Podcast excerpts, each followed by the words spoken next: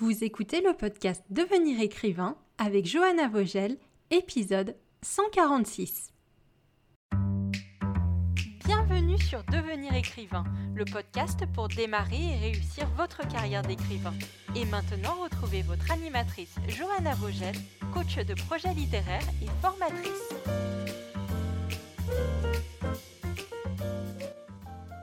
Bienvenue dans un nouvel épisode de ton podcast avec Johanna Vogel. Je suis la coach de projet littéraire de l'ICAR et j'ai le plaisir de te proposer une interview d'auteur. Aujourd'hui, je reçois une autre Johanna, Johanna Marine, M-A-R-I-N-E-S, qui est une autrice de littérature de l'imaginaire. Donc avec Johanna, on a parlé de son passé de booktubeuse, on a parlé de sa routine d'écriture, de sa méthode d'écriture, de sa relation avec ses différents éditeurs et des conseils qu'elle pouvait donner aux nouveaux auteurs. Je te propose de te la présenter brièvement, en tout cas ce qu'elle a déjà édité, avant qu'on se lance dans l'interview. Alors Johanna Marine, elle commence sa carrière en 2018 avec un premier roman publié aux éditions Les mots en flot et c'est un roman d'anticipation, dystopie qui s'appelle Astronomie. Ça se passe à Toronto en 2216 et c'est un monde où la pollution a fait des ravages, où l'air est devenu toxique et les gens essayent plus ou moins de survivre. Ensuite, en 2019, elle change d'éditeur et elle propose un roman à Snag, SNAG, qui est un roman, lui, polar historique steampunk. Ce roman s'appelle Cendre et il se passe à Londres en 1888. En 2020, Johanna propose son premier roman en réédition à ce nouvel éditeur et elle sort Oxygène, qui est donc une réédition un peu améliorée avec des illustrations qu'elle a fait elle-même de son premier roman Astronomie. 2021, deuxième polar historique, mais cette fois du steampunk, on passe au voltpunk. Tu sais, cette, euh, cette ambiance avec euh, la naissance de l'électricité et tout ce qu'on peut faire avec euh, l'électricité désormais. Celui-ci s'appelle Encens et il se passe à la Nouvelle-Orléans en 1919. Un petit rappel avant de me lancer dans l'interview, n'oublie pas que si tu écoutes ce podcast avant le jeudi 6 octobre à 20h, tu peux retrouver Lucie Castel pour la dernière masterclass gratuite de l'année sur le sujet 5 conseils pour vivre de ta plume. Pour cela, tu nous retrouves sur licar.fr slash masterclass, licar, l i c a r e s.fr slash masterclass je te mets évidemment ce lien aussi dans la description du podcast. N'hésite pas à rejoindre Lucie pour cette masterclass qui est super intéressante et qui peut te donner des aspects vraiment très pratiques sur la carrière d'auteur et sur la vérité sur le fait de pouvoir ou non vivre de sa plume et faire de l'écriture un métier. Sans plus tarder, passons à l'interview de Johanna Marine. Eh bien, bonjour Johanna, je suis une autre Johanna qui est là euh, pour, euh, pour t'accueillir aujourd'hui et je te remercie de venir dans cette interview d'auteur sur le podcast Devenir écrivain. Bonjour. Bonjour, mais merci beaucoup à, vous de m'inviter. Je suis très très heureuse d'être là aujourd'hui, de pouvoir échanger autour de l'écriture on avait envie de faire venir une autrice de l'imaginaire qui, a, de multiples cordes à son arc aujourd'hui, notamment parce qu'elle a une vie professionnelle vraiment très riche et vraiment très diverse, et qu'elle a aussi ben, plusieurs genres de prédilection dans, ses livres. Donc, euh, merci Johanna d'être là. Et comme avec tous les auteurs qu'on interviewe, j'ai des petites questions que j'ai prévues à te poser. Et je vais commencer avec une question un peu générale. On va faire du général au particulier. C'est toujours un peu plus simple. Et je vais te demander de m'aider à, te présenter à notre public pour ceux qui ne te connaîtraient pas encore. Donc, ils ont eu un petit peu euh, ta bio, euh, ton œuvre, euh, tous les différents romans que tu as écrits. Mais ce qu'ils ne savent peut-être pas, c'est qu'avant d'être autrice, tu étais booktubeuse. Et ça, c'est vraiment intéressant pour nous et je pense pour une, partie de notre audience. Donc, j'aimerais savoir bah, un peu comment tu as atterri dans la, booktube sphère et si c'est quelque chose que tu continues à faire maintenant que tu es autrice. Et peut-être est-ce que tu, considères, j'enchaîne les questions, mais que, que ça t'a, est-ce que ça t'a aidé ou pas en fait à être, à être remarqué par les éditeurs et à publier ton premier roman? Alors, donc par rapport à Booktube, alors c'est vrai que je lisais beaucoup à la base et je suis tombée sur Booktube vraiment totalement par hasard. Pendant mes études, bon, on aura le temps peut-être d'y revenir après aussi avec mon parcours à côté, mais pendant mes études, j'avais complètement délaissé vraiment la lecture et je me suis remise pendant mes études supérieures. Et donc, je suis tombée sur Booktube. À ce moment-là, je suivais beaucoup bah, Lily Bookin, toutes les grandes chaînes qu'il y avait aussi à l'époque. Et ça m'a donné envie, bah, moi aussi, de, parler de, lecture parce que finalement, dans mon entourage, il n'y avait pas beaucoup de personnes qui, qui lisaient. Donc, je me suis lancée, je ne sais plus en quelle année exactement, je ne sais plus, ça devait être autour de 2013 ou 2014. Et j'ai euh, fait pas mal de vidéos, une par semaine à peu près, une ou deux par semaine pendant euh, deux, trois ans, je pense. Et, euh, ben voilà, à force de lire, de donner son avis, forcément, on a des idées. Des fois, on est frustré aussi par certaines, par certaines histoires et on a envie d'écrire les nôtres. Et ça a coïncidé au moment où j'ai eu voilà, une première idée de, de roman. une fois que je l'ai terminé, donc je me suis dit bah, pourquoi pas tenter de l'envoyer à, des éditeurs. Et personnellement, moi, je dirais que le fait d'être booktubeuse m'a aidé à comprendre en tout cas peut-être le milieu de l'édition, d'être en contact aussi avec des auteurs parce que forcément je chroniquais, je faisais des chroniques, donc les auteurs venaient bah, facilement après me parler, je pouvais leur poser pas mal de questions sur le monde de l'édition. Donc ça m'a aidé un peu à comprendre comment tout cet écosystème, on va dire, fonctionnait. mais c'est pas quelque chose que j'ai mis en avant. En tout cas, j'avais aussi une petite chaîne, j'avais à peu près 2000 personnes qui me suivaient. C'était pas une grosse grosse chaîne à, ce moment-là.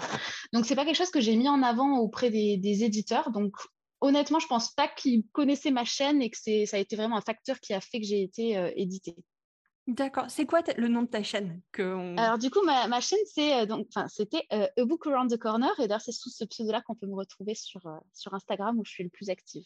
D'accord. Donc, tu es passé finalement d'une présence sur YouTube principalement, et c'est pas rien, hein, deux, trois vidéos par semaine depuis 2013. Moi, je dis que voilà, tu étais quand même une vraie, quoi, une des premières oui, oui, que tu étais sur YouTube, même si ta, communauté n'était pas forcément dans les centaines de milliers. voilà, c'est.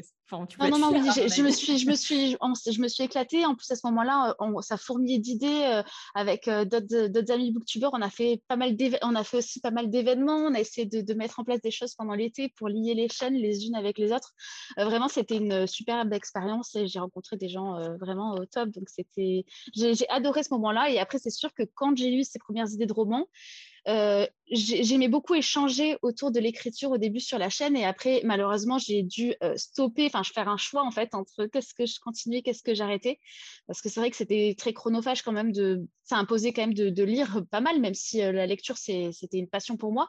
Booktube, ça m'a aussi un peu peut-être enfermé dans d'avoir des contraintes en fait, de se poser des contraintes, de dire ah ben il faut que tu, tu lises pour pouvoir faire des vidéos, ce genre de choses.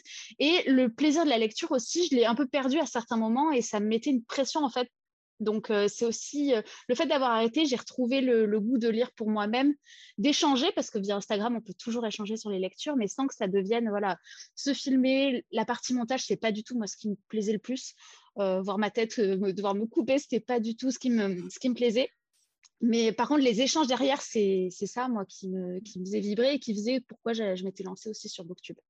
Ça, oui, enfin, les gens, ils oublient qu'un booktuber, c'est un créateur de contenu, quoi. Et si tu fais ça sérieusement, c'est le même combat que tous les créateurs de contenu, que tous les influenceurs. Tu peux te retrouver à, bah, à, la course au contenu. Et, et, et c'est pas une mauvaise chose ce que je suis en train de dire. C'est juste pour que ça marche, en fait. Tu n'as pas le choix que de, que de continuer à être là, continuer à en faire.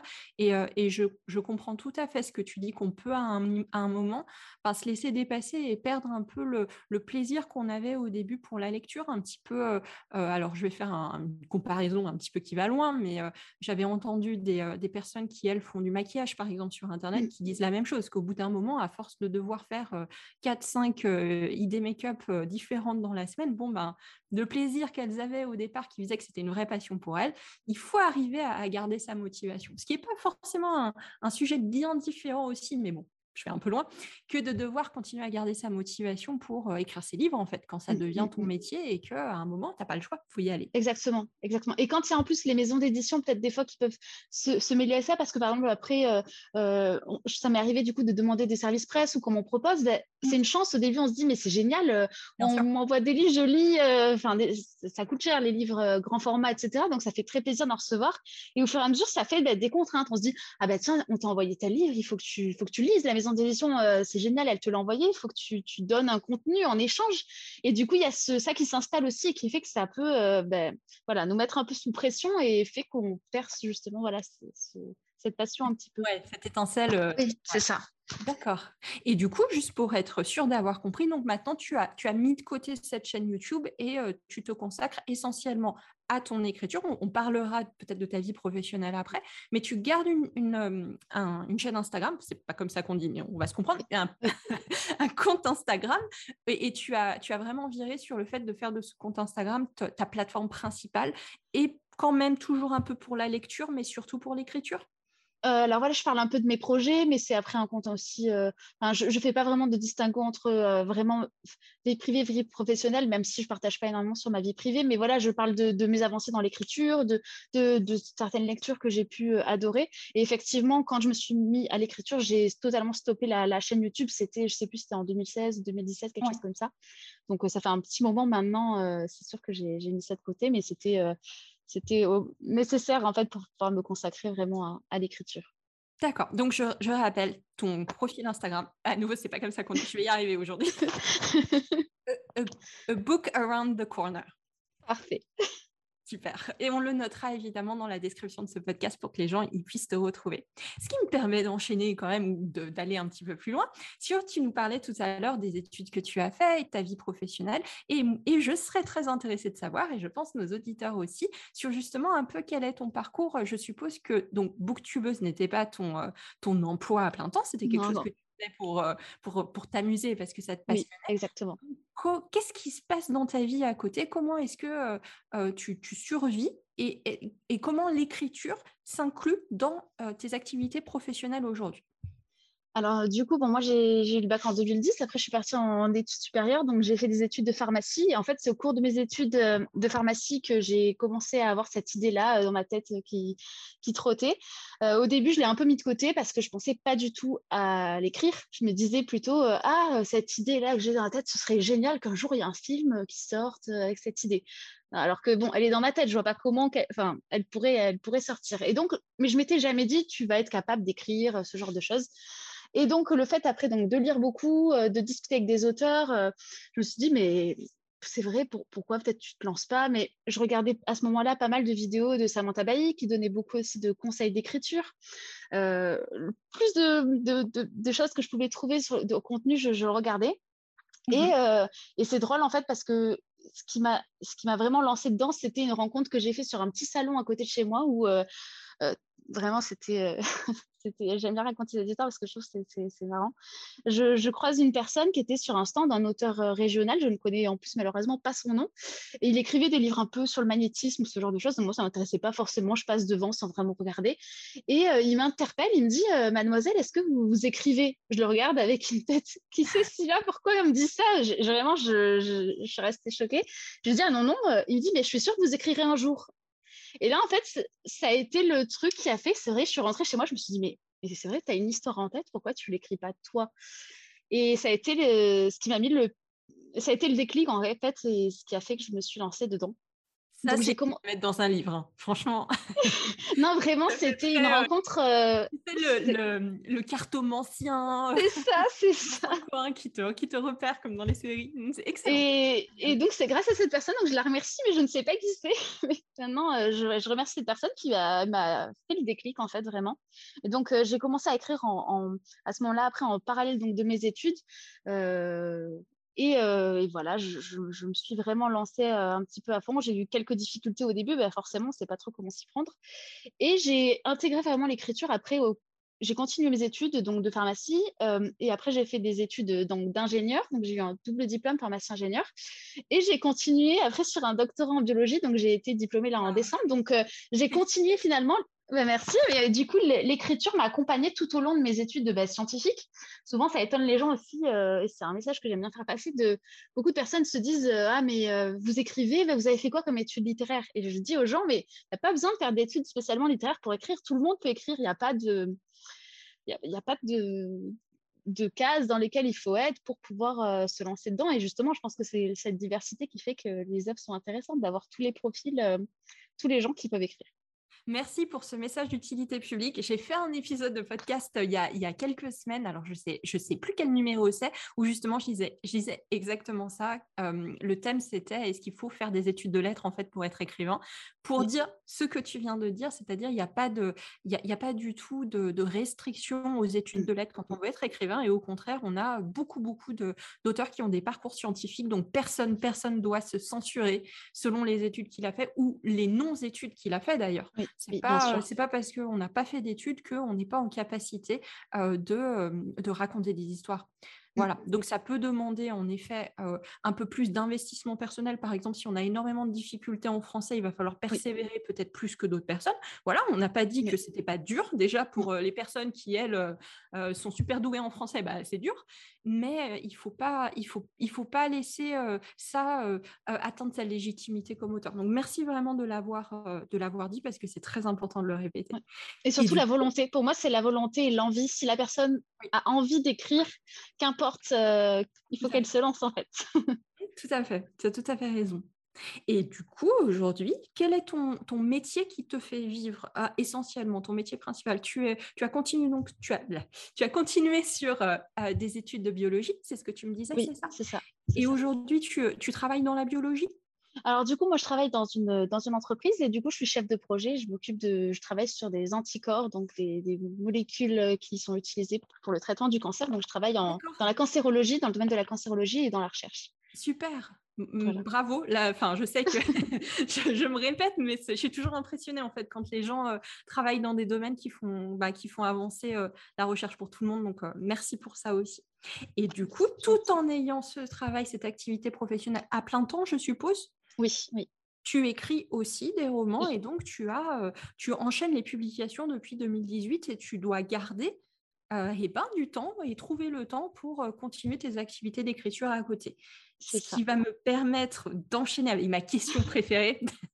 Ceux qui, euh, qui ne m'entendent pas souvent dans le podcast ne le savent peut-être pas, mais euh, dans, notre, dans le cadre de notre formation Devenir écrivain projet best-seller, donc j'interviens en tant que formatrice sur deux sujets, sur euh, tout ce qui va être les blocages psychologiques des écrivains, donc la page blanche, le manque de motivation, le perfectionnisme, tout ce bon, cette bonne catégorie de blocage, mais aussi sur l'organisation personnelle des personnes et comment s'organiser en fait pour écrire quand on a un métier à côté, quand on a des enfants quand on, quand on a tout un tas d'autres responsabilités, de priorités qu'il faut avoir en même temps que l'écriture. Tout, c'est pour ça que je dis que la question de, la routine des auteurs, c'est vraiment la, la, question préférée que j'ai quand, on, quand on reçoit des, des invités et, qu'on peut leur poser des questions. Et donc, je veux te, te demander justement comment se passe ta routine d'écriture, comment tu euh, t'organises au quotidien, Mmh alors que tu as cette activité professionnelle, alors je ne mmh. sais pas, je t'ai pas demandé si tu avais une famille à charge ou un compagnon, une compagne. un compagnon et un chat, c'est bon.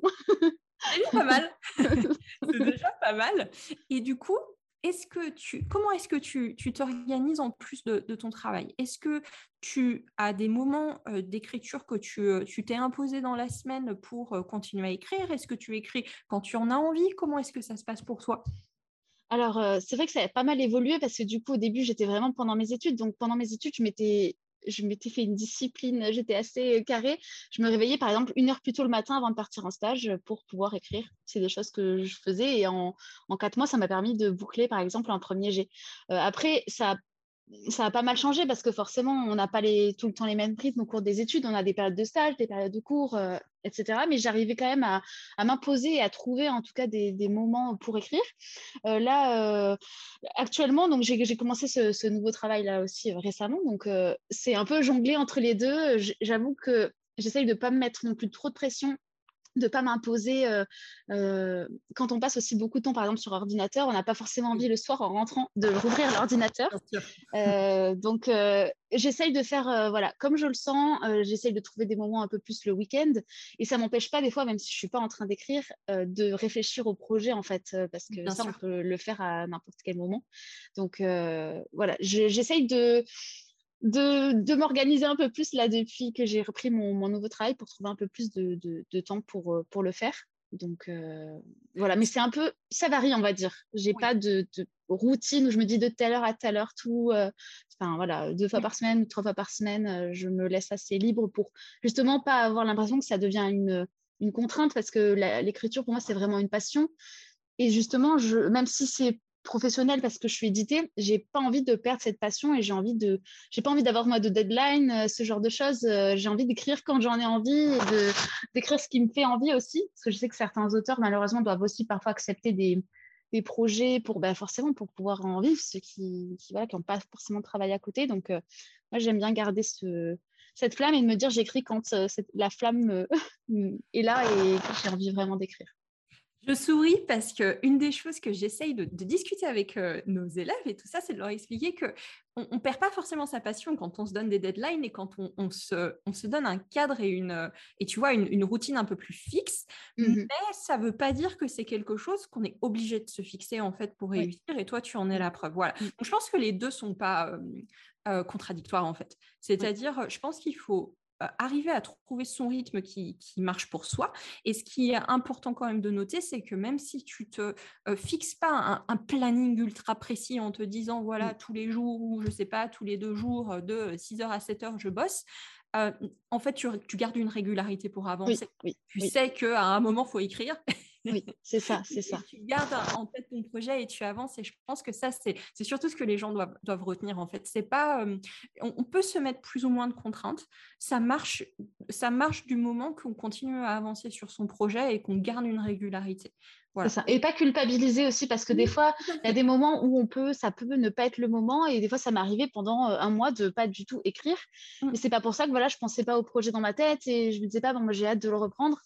Et on a tendance à se culpabiliser de parfois euh, les auteurs. Euh, et c'est pas bon parce que ça nous fait un peu une, on a un peu une frustration et on se culpabilise et, euh, et ça aide pas forcément après quand on reprend le projet derrière. Donc j'essaye de, de me laisser un peu plus libre et de m'écouter un peu plus.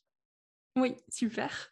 Est-ce que tu as des petites routines, des petites choses qui, euh, qui t'aident à te mettre dans l'ambiance quand tu écris? Est-ce que tu as un petit peu de la difficulté à t'y mettre quand tu commences à, à reprendre euh, ton, ton, traitement de texte Ou est-ce que d'habitude, ça va, c'est plutôt fluide pour toi?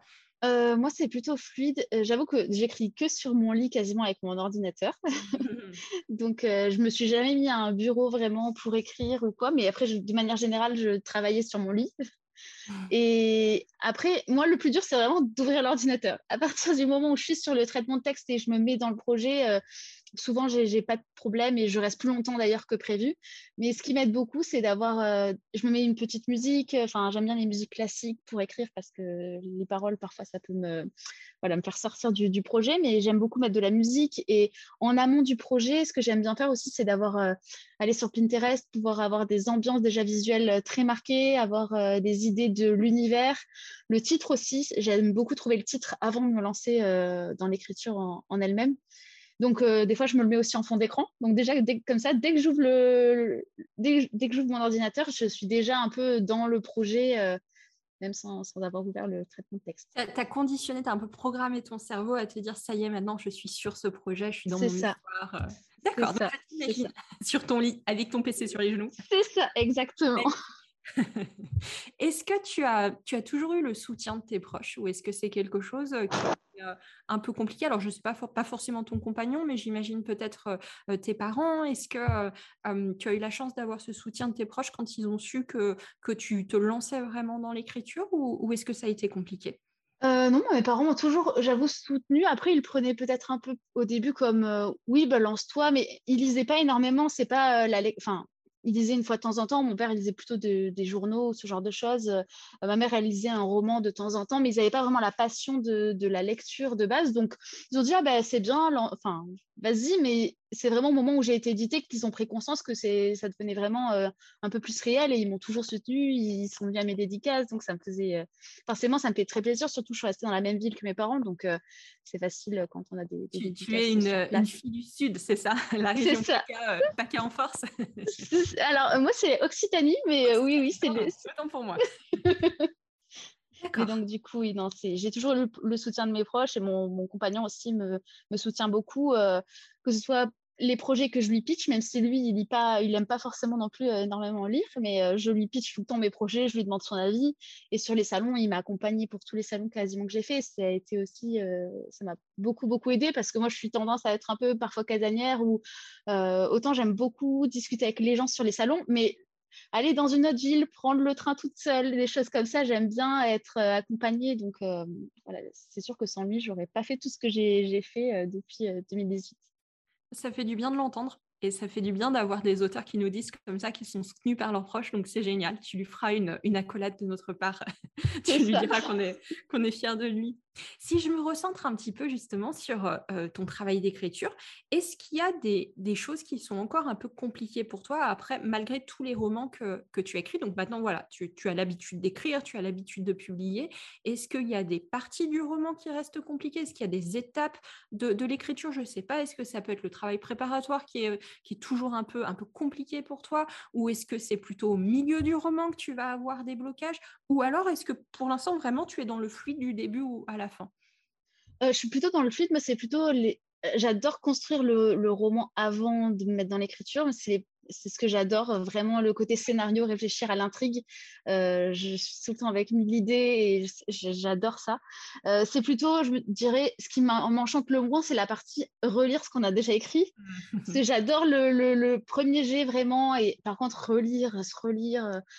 C'est quelque chose qui me porte un peu plus peine, on va dire. Donc, c'est sûr que c'est bien aussi d'avoir des, des bêta-lecteurs pour nous aider à identifier ce qui, ce qui, ce qui va moins dans le, roman. Mais c'est autant des fois, je dis tout le temps, des fois, euh, la veille, on peut écrire un passage, on est mais dans le moment, donc on est euh, super content, on se dit ah, mais c'est génial, etc. Le lendemain, on rouvre l'ordinateur, on se dit mais, mais qu'est-ce que c'est que ça? Comment j'ai pu trouver ça bien hier? Et du coup, euh, moi, j'ai un, côté aussi assez perfectionniste et ce qui a pu me, être compliqué justement pour me lancer dans l'écriture d'un roman au début, de mettre ce côté perfectionniste de côté, euh, c'est ce qui m'a le plus aidé en fait pour euh, finir mon premier bouquin. Euh, au début, j'étais tendance à, je revenais tout le temps sur mes premiers chapitres, j'arrivais pas à avancer. Je me disais non, il faut que ce soit parfait pour passer à la suite. Et à partir du moment où je me suis dit non, écoute, dans tous les cas, ton premier jet sera pas parfait. C'est ce qui m'a aidé, c'est ce qui m'a débloqué et je me suis dit ne relis pas ce que tu as fait et juste avance. et c'est comme ça que j'ai pu, ouais, j'ai pu terminer. Donc c'est le, le, conseil que j'aime bien donner aux gens de mettre leur côté perfectionniste de côté s'ils en ont Super, c'est exactement un conseil qu'on donne à nos élèves et du coup on va, on va retenir les deux mantras. Euh, le premier jet est un brouillon, donc voilà, le premier jet n'a pas à être parfait et euh, ne pas se relire encore et toujours et avancer en fait. Voilà, c'est pas grave, je suppose que si tu, si tu te relis un petit peu, mais l'idée c'est de pas euh, reprendre et reprendre de, avec de, de, se reperdre en fait dans l'idée que le premier jet doit être bon du premier coup, parce que c'est pas le cas. Donc merci euh, aussi, euh, c'est bien. c'est bien parce que tu, fais tous les rappels que, euh, qui, qui vaillent le coup d'être, faits à nos élèves. Donc, donc merci à toi. Du coup, si je parle un petit peu des, thèmes que tu abordes dans tes romans, tu as deux, on va dire, deux genres de prédilection, mmh tous plus ou moins dans la littérature de l'imaginaire. J'ai mmh. noté que tu as euh, quand même un, bon rapport avec, euh, avec l'anticipation, la, SF, la dystopie des mmh. sociétés euh, qui ont été fracassées par des changements climatiques un petit peu radicaux et qui doivent faire face maintenant à ça. Et de l'autre côté, tu as l'air de, de vraiment aimer tout ce qui est polar historique, mais avec euh, toujours un côté steampunk, un côté voltpunk, donc des, avancées technologiques qui vont être euh, perçues limite comme magiques en fait pour euh, les, personnes au quotidien. Donc on reste dans l'imaginaire, mais on est vraiment sur deux facettes complètement différentes. et, je voulais savoir si c'était oui, des thématiques que tu avais envie d'explorer et qui t'ont donné, tu as encore des choses à en dire en fait, et c'est pour ça que tu as notamment continué sur cette veine, que ce soit avec tes deux polars historiques, donc Cendre et Encens, et est-ce que tu prévois de continuer aussi à, partir sur, cette, sur cet autre thème qui t'intéresse de l'environnement, de, la destruction en fait de la société par, parce que ce que l'homme a pu en faire, mais mmh, pas que, mmh. parce que la planète a, aussi fait des choses par elle-même. Avec le côté SF, est-ce que tu as des projets qui sont liés à ça? Comment est-ce que ça t'est venu ces thèmes Pourquoi est-ce que bah, le, premier euh, roman, justement, c'est vraiment la fin qui m'est venue en premier. J'ai construit tout le roman bah, Oxygène avec cette fin-là pour que ça colle. Et j'avais déjà été pas mal influencée. J'avais des lectures qui m'avaient pas mal marqué. J'adorais euh, bah, les dystopies. J'avais adoré Hunger Games. La Nuit des temps de Barjavel, c'est mon roman préféré de tous les temps. C'est un roman qui m'a énormément... C'est le, je te coupe, mais c'est le roman qui moi m'a traumatisé. Hein. Ah bon? Depuis ce roman que je dis que je, ne, que je ne lis que des livres qui finissent bien, tu vois. Mais moi, j'aime tous les livres qui finissent mal, tu vois, c'est l'opposé. En fait, euh, les, les, les, fins un peu euh, voilà, très tristes et dramatiques, tragiques, euh, à la Roméo et Juliette, moi, c'est ce qui me marque et c'est ce, qui, ce que j'aime. Donc, j'avoue que c'est un roman qui, que je trouve qui est magnifique et moi qui m'a vraiment. c'est le roman qui m'a fait aimer lire. Euh, et, donc, euh, ça fait que forcément, quand on a plein d'influences, on a envie de les remettre euh, dans, les romans. la question, j'avoue, de, l'écologie et, même les questions sociétales, c'est quelque chose que dont j'ai voulu parler, surtout dans Oxygène. C'était un roman un peu, un peu cri d'alerte, alerter et faire réfléchir les gens sur, sur certaines, certains progrès aussi médicaux, puisque le premier aussi se passe plus ou moins dans un hôpital, puisqu'on suit une héroïne qui est, euh, qui est interne en médecine. Donc, ça m'a permis d'allier à la fois mon, mes études scientifiques et tout ce que j'avais pu apprendre au cours de mes études, l'intégrer aussi dans, dans, un roman. Et j'ai pu, euh, bah, grâce à ça, voilà, parler de pas mal de thèmes. J'aborde des thèmes comme la peine de mort, la grossesse pour autrui, vraiment pas mal de choses. Et après, euh, il y avait quand même toujours ce côté thriller. Moi, dans les... J'aime bien quand je lis un livre ou même quand je regarde un film parce que je suis aussi très marquée par euh, tout ce qui est cinématographie et euh, séries, jeux vidéo. il me faut quelque chose qui m'accroche dès le début, donc j'aime beaucoup ce côté thriller qu'on retrouve aussi dans les, dans les deux autres, comme tu as dit, polar un peu plus historiques. Et ça m'a permis, ces romans-là aussi, d'aborder, c'est ce que j'aime aussi dans l'imaginaire, c'est pouvoir aborder des thèmes actuels, mais les transposer dans un univers passé. Euh, par exemple, dans Ensemble, je parle de, camps d'extermination, mais liés au fait qu'il y a des automates dans la ville qui ont été persécutés, etc. Donc, ça permet de, voilà, de, faire, de poser des réflexions sur certains éléments aussi historiques, mais de les, en, changeant, on va dire, le, le, gap. Et c'est beaucoup plus facile aussi pour parler de, certains sujets. Donc, c'est ça aussi qui me plaît dans les romans, parler de certains sujets euh, sociétaux, euh, tout ce qui est discrimination, euh, tolérance. c'est quelque chose qui est, dont je parle beaucoup, par exemple, dans, dans oui, parce que, mmh, alors, au-delà de, des thèmes que toi tu aimes, et c'était vraiment intéressant de, voir justement ce que tu as voulu faire avec ces mmh. livres. Mmh. Souvent, quand on, discute avec les auteurs, c'est un peu toujours le, le thème de, de l'œuf ou la poule, tu sais, c'est-à-dire est-ce que tu avais des thèmes qui étaient importants pour toi et que dont tu voulais parler dans tes romans, ou est-ce que en fait, tu as écrit un premier jet et après tu t'es rendu compte qu'il y avait des thématiques fortes qui ressortaient et tu as été un peu appuyé ces thématiques? Est-ce que c'est un peu un jeu des deux pour toi ou non Il y avait vraiment des thèmes que tu voulais aborder en fait? Il y avait dans, dans le premier, il y avait des thèmes que je voulais aborder et après au fur et à mesure de l'écriture, je me suis aperçue que les thèmes vraiment qui m'étaient chers revenaient sans que c'était aussi un peu inconscient. Euh, le terme de la liberté, voilà, de la tolérance, c'est des thèmes qui reviennent. Euh, la dualité, les jumeaux, les orphelinages, j'en ai beaucoup dans plusieurs de mes romans.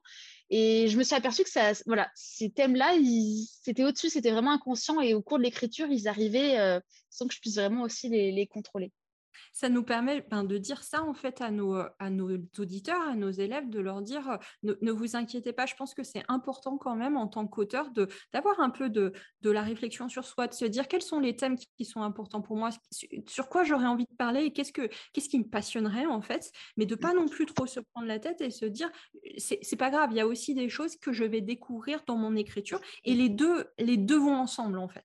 Je ne sais pas si tu es d'accord avec moi. Mais... je suis d'accord. on peut avoir une, envie de traiter un thème, mais on va se rendre compte au fur et à mesure. Et même, parfois, c'est difficile de se rendre compte quels sont les thèmes qu'on a voulu traiter. C'est surtout au cours de plusieurs romans. Euh, des fois, c'est mes amis qui ont dit Mais tu as, vu qu'en fait, dans tous tes bouquins, tu parles de ça? Et là, je dis ah, mais, oui, c'est vrai. Mais c'est vrai, c'est pas quelque chose que, qu'on contrôle forcément. Et euh, je, suis, tout à fait d'accord avec toi. C'est les deux qui peuvent se, se fusionner en sachant que c'est quand même intéressant justement de s'en rendre compte, ne serait-ce pour une chose, c'est de pouvoir justement le présenter comme un thème fort quand on mmh, va mmh. présenter son bouquin aux éditeurs, mmh, ce qui me permet d'enchaîner avec la partie un petit peu où je voudrais parler de ta relation aux éditeurs. Parce que toi, tu as eu là aussi un parcours un petit peu spécial parce que tu as été édité chez plusieurs éditeurs et notamment tu as connu une réédition. Tu avais publié ton, ton, roman Oxygène chez un, chez un premier éditeur qui était Les mots en flot en 2018. Et en fait, ton roman, tu as récupéré tes droits et tu as tu as réédité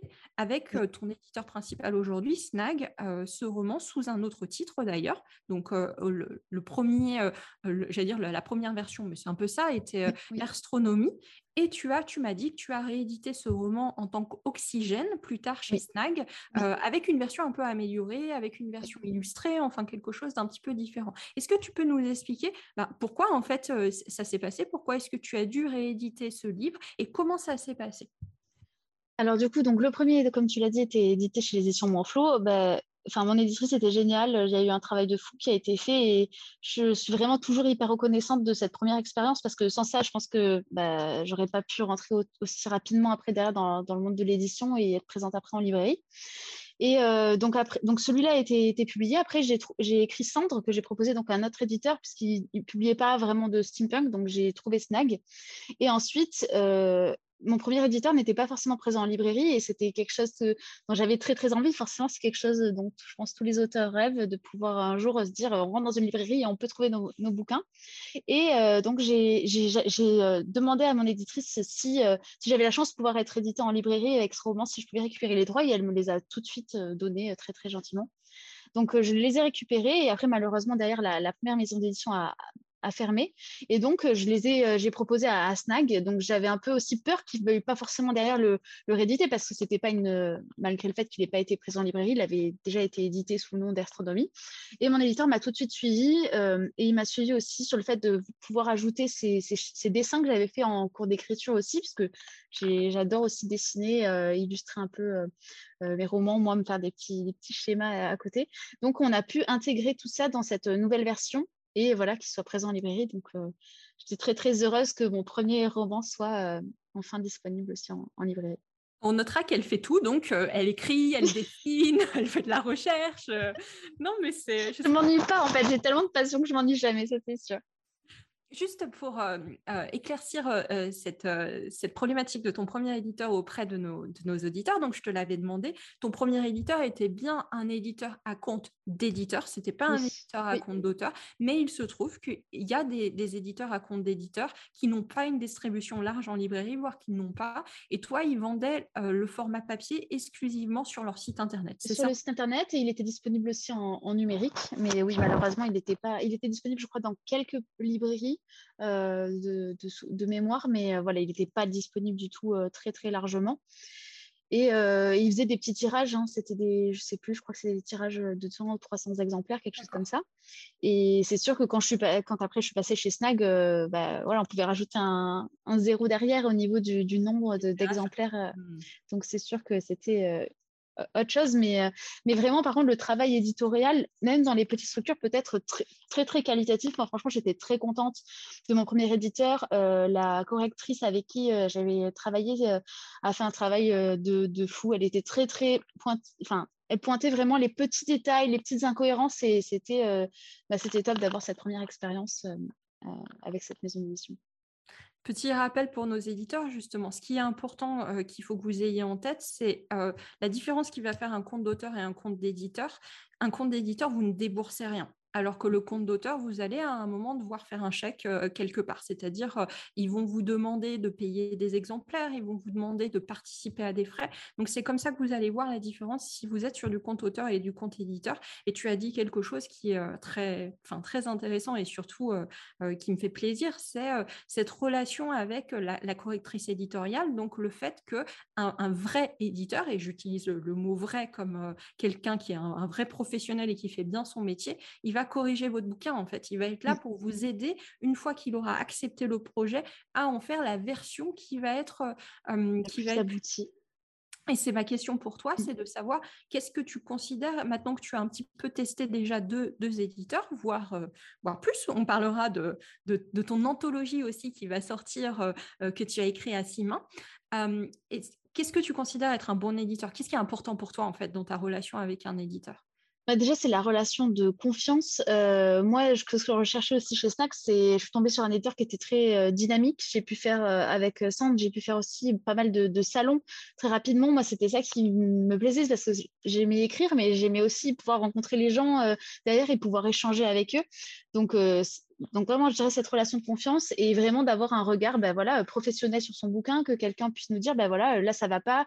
j'ai eu quelques quand même sur, Cendre, l'éditeur m'a pointé voilà, qu'il serait bien d'ajouter quelques lieux, par exemple, que ce soit un peu plus ancré dans certaines, dans certains, certaines rues, mettre des noms de rues, ce genre de choses, rajouter des, quelque chose de concret en fait pour que ça colle plus à, l'univers. Donc, j'ai eu vraiment des très, bons, très, très bons retours de, sa part. Et, c'est pour ça aussi qu'après, derrière, j'ai continué avec, Snag. Aussi cette relation de confiance qui fait que bah, même si mon premier roman avait été édité, le fait qu'il réédite aussi mon, mon premier roman, ça a été. voilà, j'étais très très heureuse qu'ils prennent ce risque-là, malgré le fait qu'il y ait déjà peut-être 300 exemplaires vendus.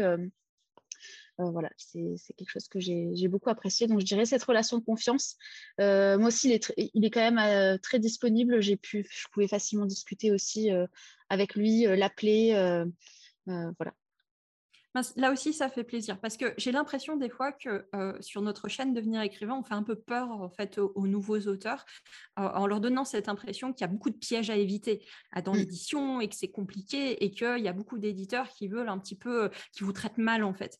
Et mmh. sans cacher cette facette qui existe, c'est pour mmh. ça qu'il faut se professionnaliser en tant qu'auteur et qu'il ne faut pas penser que les éditeurs ils, vont, ils vous font une faveur en fait quand ils vous éditent et que voilà, il faut vous, vous coucher devant euh, tout ce que tout ce qu'on peut vous imposer le fait est qu'il y a plein de super éditeurs avec qui on peut avoir une, relation de confiance et qui croient en vous, qui veulent du bien pour votre projet. Donc, euh, donc ça fait plaisir aussi. Oui, et puis, et puis moi, ce que j'ai aussi apprécié, c'est qu'ils étaient très ouverts.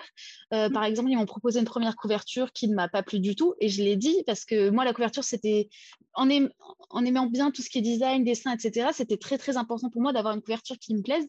Euh, quand ils m'envoyaient le premier test, j'ai dit voilà, que ça ne me plaisait pas du tout.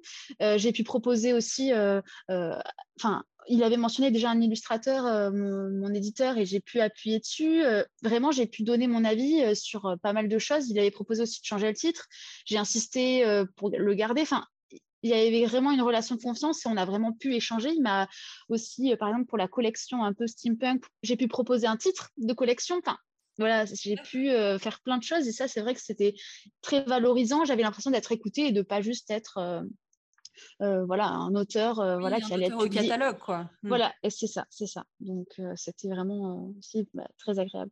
C'est super. Et même, et, je passerai après à la question suivante, mais, mais le fait d'avoir pu récupérer tes droits facilement sur le premier éditeur, là aussi, souvent, on fait peur un peu à nos, à nos auditeurs en disant, bah, ça peut être compliqué. Parce que c'est vrai, ça peut être mmh, compliqué. Si le bouquin, il marche bien ou si la maison d'édition, bah, c'est un de ses titres phares, elle va, enfin, économiquement, elle n'a pas de raison, en mmh, fait, de, rendre le titre.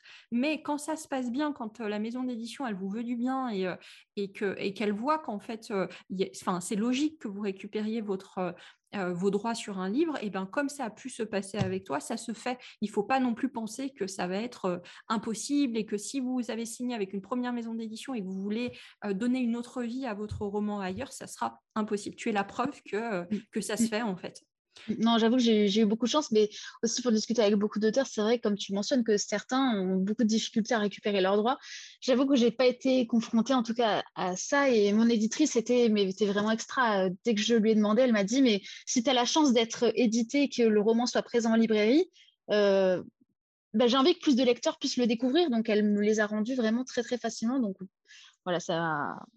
J'étais un peu étonnée moi-même. Je m'attendais à ce que ce soit euh, assez difficile justement en ayant attendu beaucoup d'auteurs qui, qui, avaient un peu galéré. Je voudrais te poser la question justement de, ce, de cette nouvelle que tu as écrite à six mains parce que tu as écrit donc une nouvelle avec deux autres auteurs qui, si j'ai compris, eux bossaient déjà ensemble. C'était un duo d'auteurs et, euh, et, c'est des, des, potes à toi en fait. C'était des amis. Oui. en fait, euh, c'est des amis que, enfin, c'était pareil une histoire. Euh, voilà, assez. On habitait dans la même résidence. on se connaissait. Bah, c'est donc Alric et Jennifer Toys qui, sont, qui ont écrit La passeuse de mots, qui est publiée donc chez, chez Hachette. Et en fait, ils étaient venus me voir en 2019 quand j'ai sorti Cendre à la Comédie du Livre de Montpellier. Euh, moi, je connaissais Jennifer de, loin de, notre enfance parce qu'on était dans le même village, etc. Et on se connaissait. Mais ça faisait des années qu'on s'était pas revus, etc. Donc, ils sont venus tous les deux, puisqu'ils sont ensemble en écriture et aussi dans la vie. Et donc, ils étaient venus me voir pour avoir des conseils, justement, comment faire pour trouver un éditeur, ou ils avaient fini à ce moment-là d'écrire les premiers tomes, il me semble, de La passeuse de mots, et donc ils cherchaient vraiment un éditeur.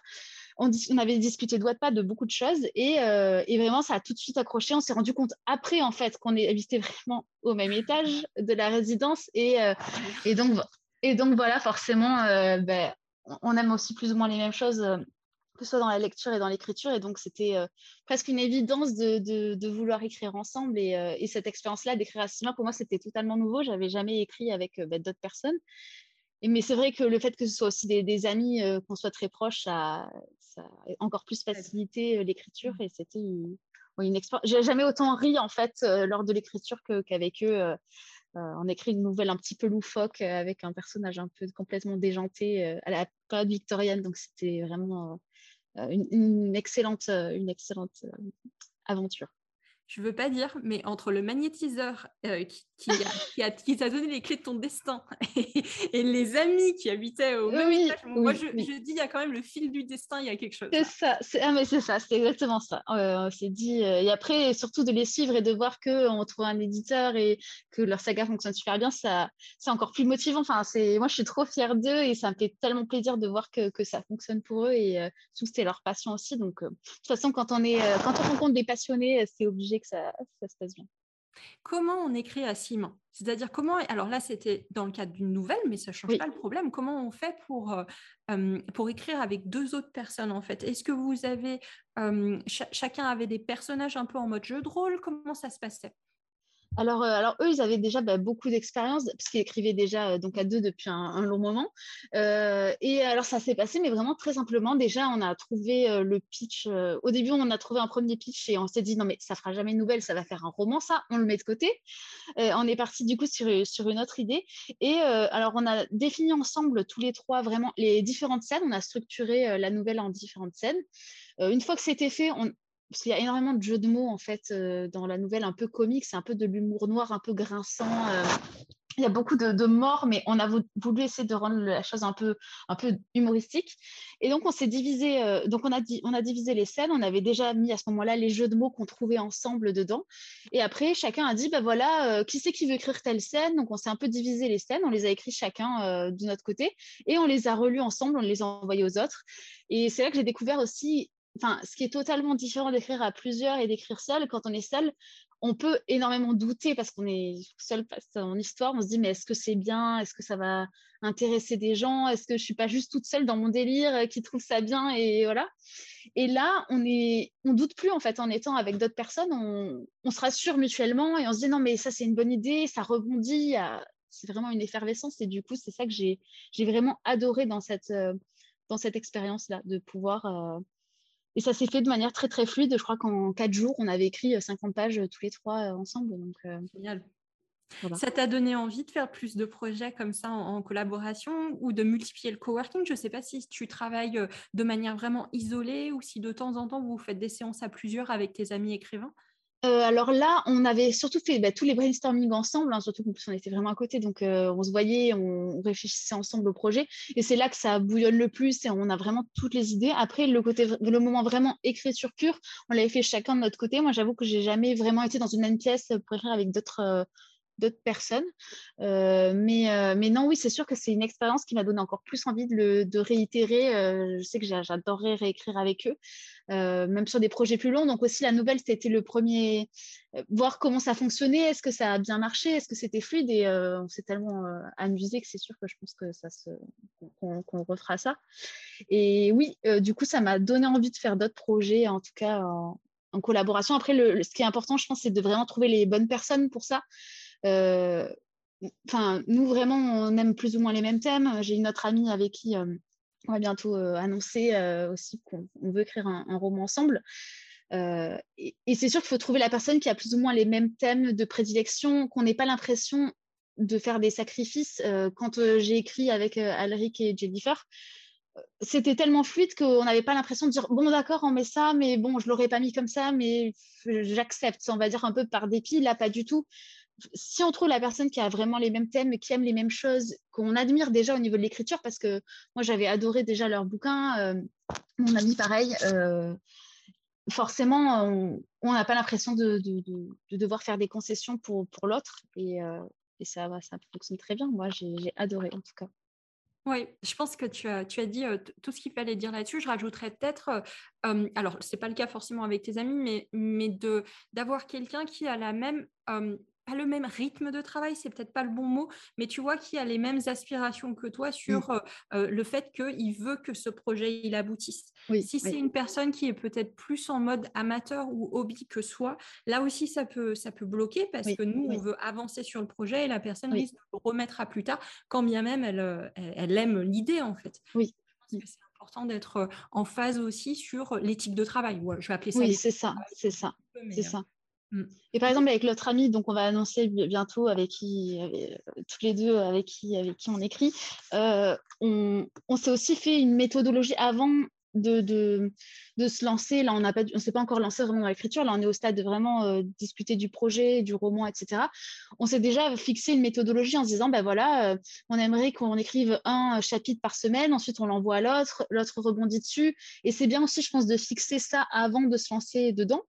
Euh, bon, on verra euh, à la toute fin, hein, mais déjà, ça rassure de dire d'avoir un cadre et de, se mettre d'accord sur la manière dont on va fonctionner, c'est hyper important. Sur une nouvelle, c'est peut-être pas gênant parce que c'est assez court finalement, on arrive facilement au bout.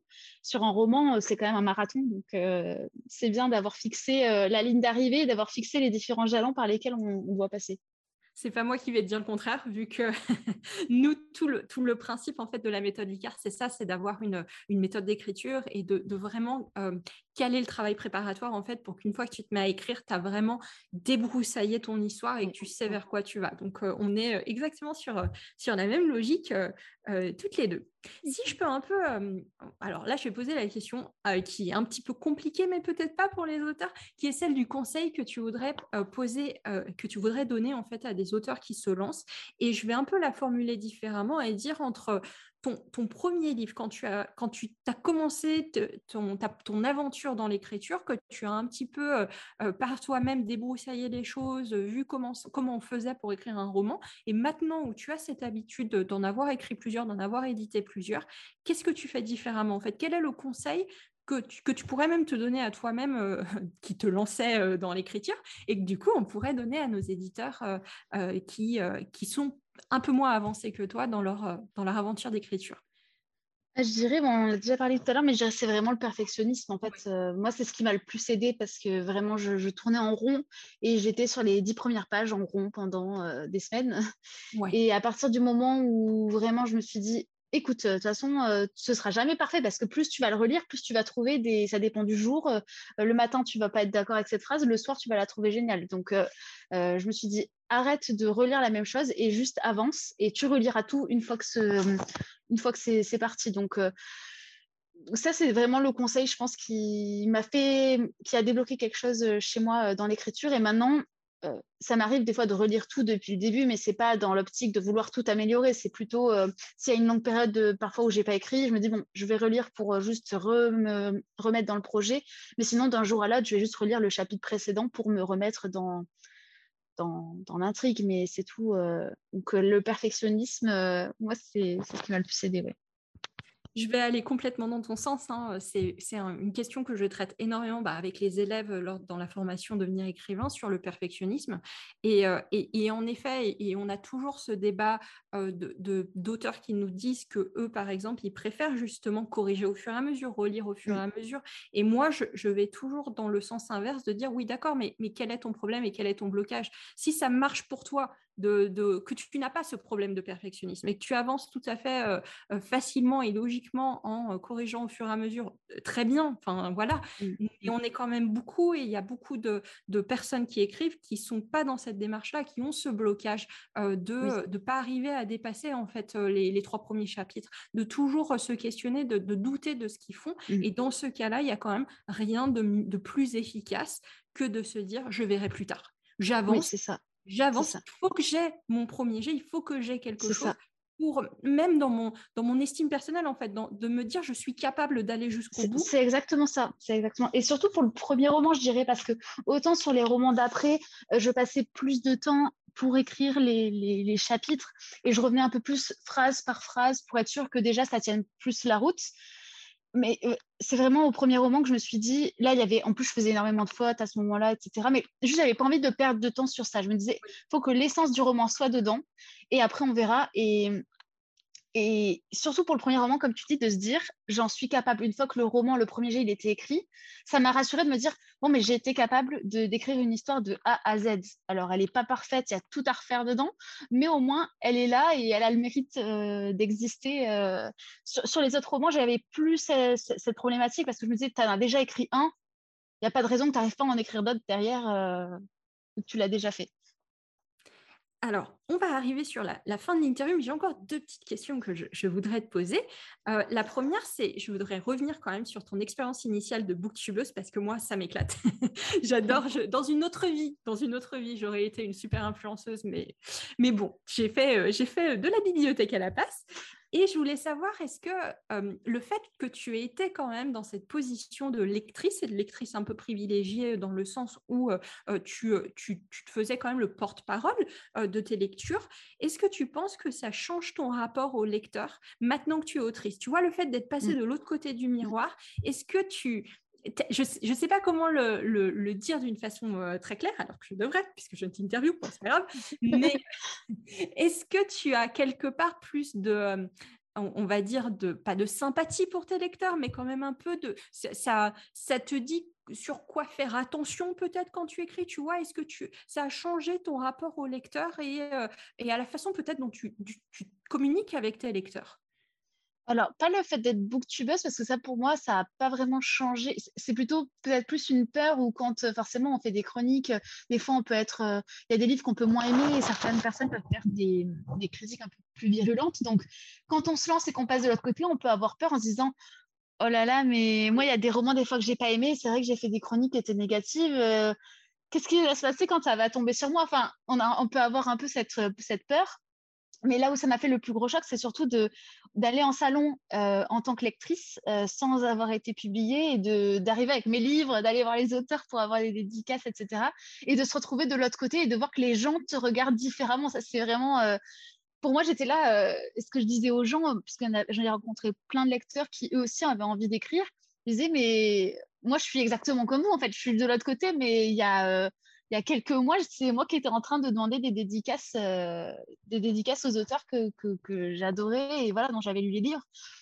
Donc, c'était, j'ai vraiment vu ce contraste passer de lecteur à, auteur qui m'a fait bizarre. Le côté booktuber, j'avoue que j'y ai pas spécialement pensé, à part sur le côté voilà, réseaux sociaux, où il y avait un peu cette appréhension de se dire, ah ben, comment le livre va être accueilli, euh, comment je vais gérer des chroniques euh, positives et aussi négatives, parce que forcément, il y en a toujours. Donc, c'est surtout sur les réseaux sociaux, quand même, j'ai l'impression que les, gens sont quand même de plus en plus exigeants et sont encore plus pointilleux peut-être qu'avant. Euh, on peut prendre une phrase euh, et totalement la sortir du contexte et te faire dire des choses euh, que tu n'as pas voulu dire, en fait. Et c'est ça, c'est le côté qui est, je pense, assez difficile au début de prendre sur soi et de se dire, de voir peut-être certains certains buzz qu'il peut y avoir sur les réseaux sociaux, ça peut faire un peu peur aux auteurs et on peut parfois s'auto-censurer. C'est quelque chose, oui. Moi, je n'ai pas encore énormément parlé, mais j'en ai, discuté avec beaucoup d'auteurs et on est beaucoup d'auteurs aussi parfois à ressentir ça, de se dire cette auto-censure, par peur que voilà, certaines personnes euh, interprètent mal certains propos. C'est vrai que ça fait assez peur, hein, je trouve, sur les réseaux sociaux euh, ces derniers temps. Tout à fait. Là, il y a, y a, plein de, de, peurs un peu connexes qu'on voit chez les auteurs et, à mon sens, qui sont légitimes. Alors, ça ne veut pas dire qu'il ne faut, pas faut pas que ça soit des blocages, il faut qu'on aille autre. Mais le fait est que, euh, alors, il y a la peur, évidemment, que les gens n'aiment pas son livre. Ça, c'est une chose. La peur d'avoir tellement de soi dans un livre pour que mmh, mmh. finalement, quelqu'un nous dise, bah, moi, j'ai pas aimé, c'est nul, j'ai pas accroché il y a aussi ce que tu disais, le, fait que les gens vont, retirer des, phrases de son contexte et qu'on a envie de dire mais non mais c'est pas ça que j'ai voulu dire. C'est ça, c'est ça, c'est ça. On se sent impuissant et on n'a pas compris, c'est de ta faute. donc, euh, donc oui, oui, tout à fait, il y, a ça. Et il y a euh, ce que, le, dernier euh, point que tu as abordé, qui, que moi, je vais ouvrir plus largement à la cancel culture, en fait. Le fait qu'on ait peur qu'une interprétation spécifique mm. de, de ce qu'on a dit puisse carrément faire le bad buzz et surtout dire des choses, au-delà de dire des choses sur notre livre ou que, ou que ce qu'on a dit soit mal interprété, que les gens mm. pensent que, que ça dit des choses sur nous en tant que personne, en fait. C'est ça, c'est ça, c'est ça. Mm. Et ça, on en prend conscience vraiment après. Et, moi, j'en ai pris conscience aussi sur certains, même avant d'être édité, en envoyant le, j'avais envoyé mon tout premier manuscrit du coup à différents éditeurs. Il y en avait certains qui m'avaient fait un retour, euh, d'autres petites maisons d'édition qui, cherchaient des manuscrits et qui n'en avaient pas énormément, donc ils acceptaient de manière plus large et qu'ils étaient prêts à faire des retours aux auteurs. Donc moi, j'avais par exemple envoyé, je me souviens tout le temps d'un retour que j'avais eu sur, euh, sur un moment dans mon roman où, euh, où une phrase était sortie de son contexte et qu'en gros, ils avaient dit, mais fais attention, ça peut être vu comme de l'homophobie. Et quand on m'a dit ça, mais j'étais dévastée. J'étais en mode, mais enfin, où tu dis, mais c'est à l'inverse de ce que je veux dire, c'est à l'inverse de ce que je pense. Et c'est, en fait, c'est horrible parce que. valeurs, donc Exactement, de tout. Et tu euh dis, moi, j'ai écrit. C'est ça qui est horrible, en fait. C'est-à-dire, euh, comment ça va être interprété par la personne derrière et ça peut euh, mettre un peu un coup de pression. Et, ce qui fait que quand on écrit, on, des fois, on surréfléchit en fait en disant comment ça, cette phrase peut être interprétée. D'où l'importance, euh, je pense, ce que tu nous as dit au départ, qui est dans un premier temps, quand tu écris le premier jet de ton roman, il faut vraiment essayer de te dire, je, vais le revoir après. Je ne me censure pas, mm. je dis les choses comme elles me viennent, et mm. ensuite, en fait, je vais retravailler ça et, je serai aidée. J'aurai euh, des bêtas, j'aurai un correcteur qui vont pouvoir justement peut-être pointer des choses qui, moi, me, me, paraissait euh, enfin complètement normal. Je voyais pas d'envie.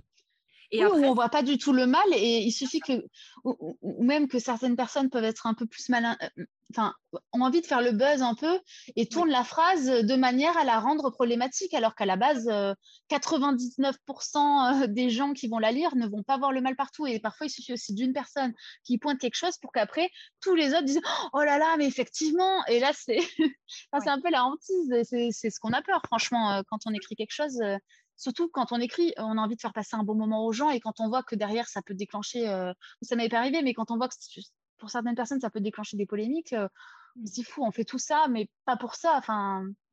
Je pense qu'il faut euh, en avoir conscience et c'est ce qu'on disait, c'est-à-dire bien mmh. travailler avec d'autres personnes, mais se dire que il faut, faut pas que je, ça m'arrête dans mon envie d'écrire.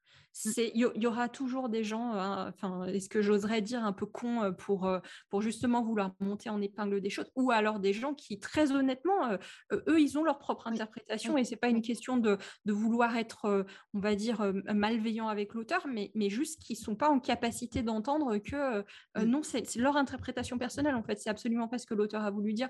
Je pense qu'il faut savoir que c'est possible, mais vraiment, enfin, tu le sais bien. Essayer de s'en détacher, oui, essayer de s'en détacher générale, euh, euh, il ne faut pas vous laisser vous arrêter avec ça. C'est, on est dans une société où, en effet, c'est quelque chose qui arrive, mais il ne faut pas non plus penser que c'est euh, quelque chose qui arrive systématiquement et qu'on va forcément venir décortiquer votre bouquin et justement, comme tu, l'exemple, je prends l'exemple que tu as, que tu as donné, voir de l'homophobie là où il n'y en a pas en fait. Donc, donc rassurez-vous, auditeurs, voilà, votre peur, elle est légitime. Ne, commencez pas à vous dire que vous êtes idiot ou que, euh, voilà, que, cette peur n'a pas lieu d'être, mais en même temps, il euh, ne faut pas mm. qu'elle soit bloquante parce que c'est n'est euh, pas forcément quelque chose qui va arriver. On n'est pas dans, dans, une vérité, dans quelque chose que, vit chaque auteur qui publie. Non, et puis à l'inverse, ça peut être bénéfique dans le sens où, par exemple, des fois, il y a des raccourcis où on a été baigné dans quelque chose, on est habitué à parfois à certains stéréotypes et c'est quand les lecteurs le pointent qu'on se rend compte qu'effectivement, euh, ça peut nous aider à nous remettre en question aussi. Euh, moi, euh, les critiques, qu'elles soient positives ou négatives, j'aime bien toutes les lire, même quand c'est négatif. Et autant au début, bah, forcément, ça peut être dur à encaisser, mais moi, si je vois une critique négative, je ne peux pas m'empêcher d'aller la lire parce que j'ai envie de savoir ce que la personne a, a moins aimé. Et après, après, à force, tu fais la part des choses. Tu te dis, bon, ben, la personne a, détesté ce personnage, il y en a d'autres qui l'ont adoré, ben, c'est comme partout. Tu rencontres des gens, il y a des gens que tu apprécies, d'autres moins, c'est comme ça. Mais euh, parfois, quand tu vois le même commentaire qui peut revenir ou quoi, ça peut, enfin, moi, je trouve ça aide aussi à grandir et il ne faut pas se, fermer les yeux pour, sur toutes les chroniques négatives. En tout cas, moi, je sais que j'aime beaucoup les lire. Euh, je sais que certaines personnes, ça peut, à l'inverse, les démotiver ou ça peut être euh, difficile à encaisser. Mais euh, moi, je prends tout ce qui est positif ou négatif tant que c'est dit avec bienveillance et respect. Quoi. C'est euh, super, c'est tout à ton honneur et, euh, et, je vais faire un peu, un peu notre pub, mais euh, je parle beaucoup de ça avec, nos élèves dans la formation devenir écrivain, tout le côté comment gérer la critique en fait, comment prendre ce qu'il faut prendre en fait des critiques négatives sans se laisser démotiver et pour pouvoir avancer. Et, tu as dit exactement ce que je leur dis dans le cours, c'est-à-dire on n'a pas accepté quelque chose qui est dit sans respect et, sans nuance. si quelqu'un dit ton livre c'est nul ou tes persos ils sont à chier, clairement n'est pas une critique constructive, c'est juste de, voilà, enfin les goûts et les couleurs et tu vas rien en faire. Mais c'est intéressant au bout d'un moment d'arriver à prendre du recul pour ne pas justement euh, euh, prendre dans, dans, sa figure toute critique négative qui nous donnerait l'impression que rien ne va avec notre mmh. roman et qu'il est forcément nul, euh, pour le prendre comme une remarque supplémentaire que tu vas utiliser ou pas, d'ailleurs, ou pas, Mmh. pour, pour avancer dans la suite de ton écriture. Donc oui, merci de, de l'avoir pointé.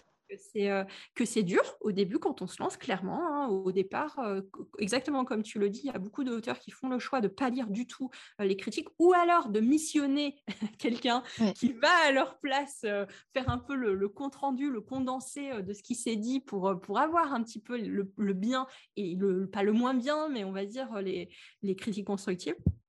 Et au fur et à mesure, ça vaut le coup de ne de, pas faire, de pas se mettre des œillères sur ce que les, les lecteurs ils ont à dire parce que ça va nous aider à avancer dans notre écriture. Et, se, centrer sur les, commentaires positifs. Dans tous les cas, quand on a un petit coup de mou, c'est sûr qu'on voit une chronique négative, on peut être là, pourquoi j'écris euh, Mais bon, la révision en question, elle dure 30 euh, secondes. Après, on se dit, non, mais attends, il y a plein de gens qui, t'envoient des messages adorables, de personnes qui te disent qu'ils sont adorés. Donc, ne euh, faut pas se laisser, c'est sûr, bloquer par des, critiques qui peuvent être plus négatives. Ça, c'est le, le, biais de négativité. C'est-à-dire, tu vas avoir 10 commentaires positifs et tu vas en avoir un négatif et tu vas ne voir que le commentaire négatif. Ça, c'est ça. Et ça marche dans tous les, euh, les, niveaux et les projets de notre vie. Hein. Moi, c'est la mmh. même chose euh, euh, à l'ICAR. Hein. Je vais avoir bah, vraiment beaucoup de retours, une majorité de retours positifs sur la formation ou sur le podcast, mais on va avoir juste la personne qui va dire qu'elle n'est pas contente, qu'elle n'a pas aimé ou qu'elle n'est pas d'accord et je vais, je vais me concentrer et avoir un hyper focus sur, sur, cette, sur cette critique et remettre tout en question d'un coup. Donc, je, suis, je suis avec vous, mes auteurs, le bien de négativité. Il faut juste le reconnaître et s'entraîner tous les jours à voir le positif. Eh bien, Johanna, on va arriver à la fin de cette, de cette, interview. Je veux quand même finir avec la dernière question qui est sur tes projets, sur ton actualité, sur ce qui se passe pour toi.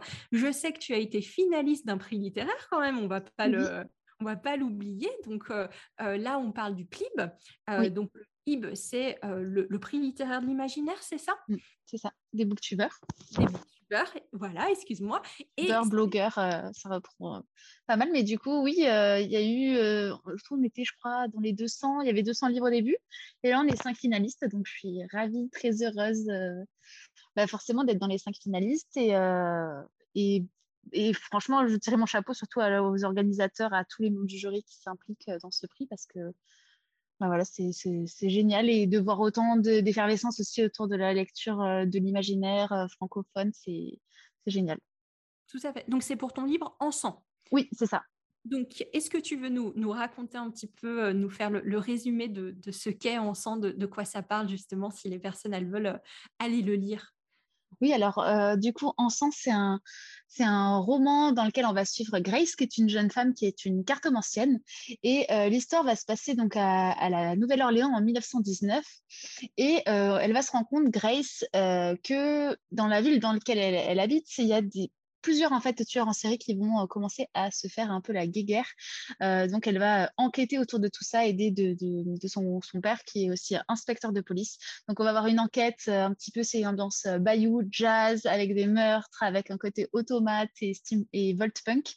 voilà un petit peu pour les le volt punk, c'est tout ce qui va être autour de la naissance de l'électricité, euh, Pool, Edison, on est un petit peu dans cette, dans cette esthétique-là, n'est-ce pas? Exactement. Ça me fait penser, est-ce que je vais retrouver le nom du film ou est-ce que je vais faire ce commentaire pour rien? Le Prestige? Voilà nos, nos, esprits se sont retrouvés. Oui, Le Prestige, qui est un super film d'ailleurs. c'est un de mes films préférés. Donc Alors, et du coup, pour, euh, pour le reste de ton actualité, tu as des petites sorties. Tu as une sortie euh, qui est annoncée, donc c'est la fameuse nouvelle dont on a parlé, que tu as écrit à Simon, qui va euh, paraître aux éditions Twinkle, c'est ça? Oui. Alors, Twinkle, enfin, je, alors, le nom du, de, du je vais y arriver, le nom du prix littéraire pour lequel tu es finaliste. Donc, on a dit que c'est le, prix littéraire de l'imaginaire des booktubers, c'est ça?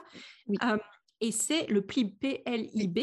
Et là, ta prochaine sortie, donc le 20 octobre, c'est cette nouvelle dans une anthologie aux éditions Twinkle, donc T-W-I-N-K-L-E.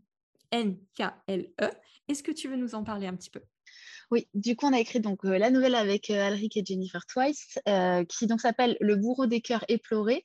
et donc, voilà, c'est une nouvelle un petit peu déjantée avec un humour un petit peu noir, un peu grinçant, où on va suivre un, personnage un petit peu fou. Il y a déjà les, premiers, il me semble que la première page est disponible sur, les, éditions Twinkle, justement, sur leur compte Instagram. Et donc, voilà, on est 13 auteurs, il me semble. donc, ça va être voilà, des, nouvelles autour de du thème victorien euh, autour de l'automne, euh, entrer un petit peu dans un manoir, etc. Euh, que du coup, je vous laisse découvrir et qui était en précommande. il y avait eu des précommandes qui avaient été lancées. Il me semble qu'il y a toujours des. on peut déjà le précommander, il me semble, toujours sur, je crois, le site des éditions Twinkle, je ne vais pas dire de bêtises.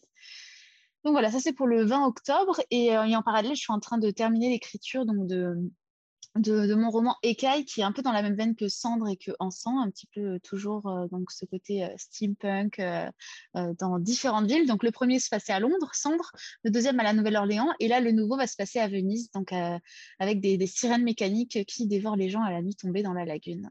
Une ambiance un peu sombre. Mais euh, voilà, donc je suis à peu près à 80% de ce, projet-là, euh, que je travaille toujours dessus. Et en parallèle, j'ai ce, nouveau projet avec, euh, avec une amie aussi autrice qu'on va bientôt révéler. on va en dire un peu plus très prochainement sur nos réseaux sociaux. Alors, tes réseaux sociaux, justement, si les personnes. sur Instagram, sur Instagram, voilà, e the Corner directement là-bas. On vous mettra donc A Book Around the Corner et je vous le mettrai évidemment dans la description de ce podcast. Merci beaucoup, Johanna, d'avoir été bah, avec merci à toi. super intéressant. Je suis sûre que ça va donner envie à, nos auditeurs de découvrir ton univers et, euh, bonne continuation du coup. Bravo bah, pour euh, tout ce que tu as accompli euh, et, on a hâte de voir ce que tu vas faire pour la suite. Bah, merci beaucoup en tout cas à vous et bonne continuation aussi à l'ICAR. Merci. Eh bien, pour nos auditeurs, vous n'hésitez pas, comme d'habitude, à nous retrouver chaque semaine dans la newsletter de Lucie Castel en allant sur notre site licar.fr, L-I-C-A-R-E-S. Inscrivez-vous et vous aurez toutes les anecdotes, les conseils d'écriture de l'autrice Lucie Castel toutes les semaines tous les vendredis, ou à retrouver le détail de notre prochaine session de formation Devenir écrivain projet best-seller sur licar.fr slash programme, licar, l i c a r e.